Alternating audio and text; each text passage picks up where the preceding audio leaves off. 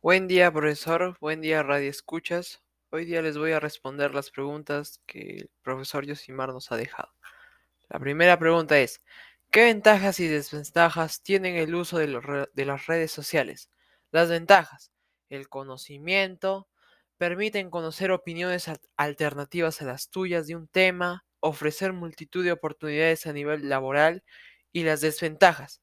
Pueden llegar a ser muy adictivas, tienen un gran impacto en nuestras emociones, estafas y robos de datos. La segunda pregunta sería, las grandes compañías de redes sociales, ¿cómo ven a los seres humanos?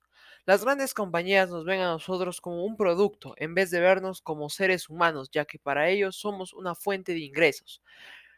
¿Cuánto crees que afecta el uso de las redes sociales en la autoestima, autoconcepto y personalidad de las personas?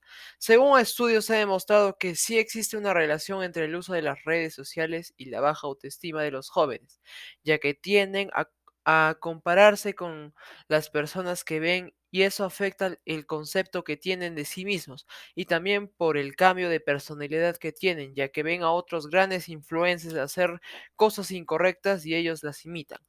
¿Cómo podemos controlar el uso de las redes sociales en los adolescentes, tu familia y personas? Yo lo controlaría poniendo un tiempo determinado para verlas. Para mí sería entre unos 10 a 15 minutos, ya que para mí sería el tiempo prudente de ver las redes sociales y después de ese tiempo desconectarnos y hablar con amigos o hacer actividad física o recrearnos.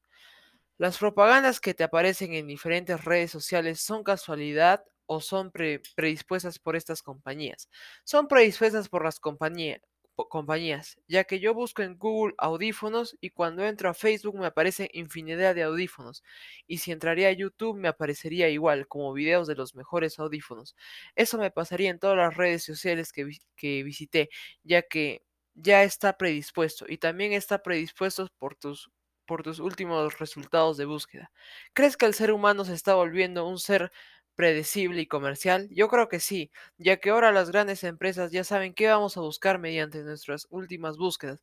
Eso nos hace predecibles y nos hace comerciales comprar todo por internet y ya no comprarlo en una tienda física. Muchas gracias, profesor.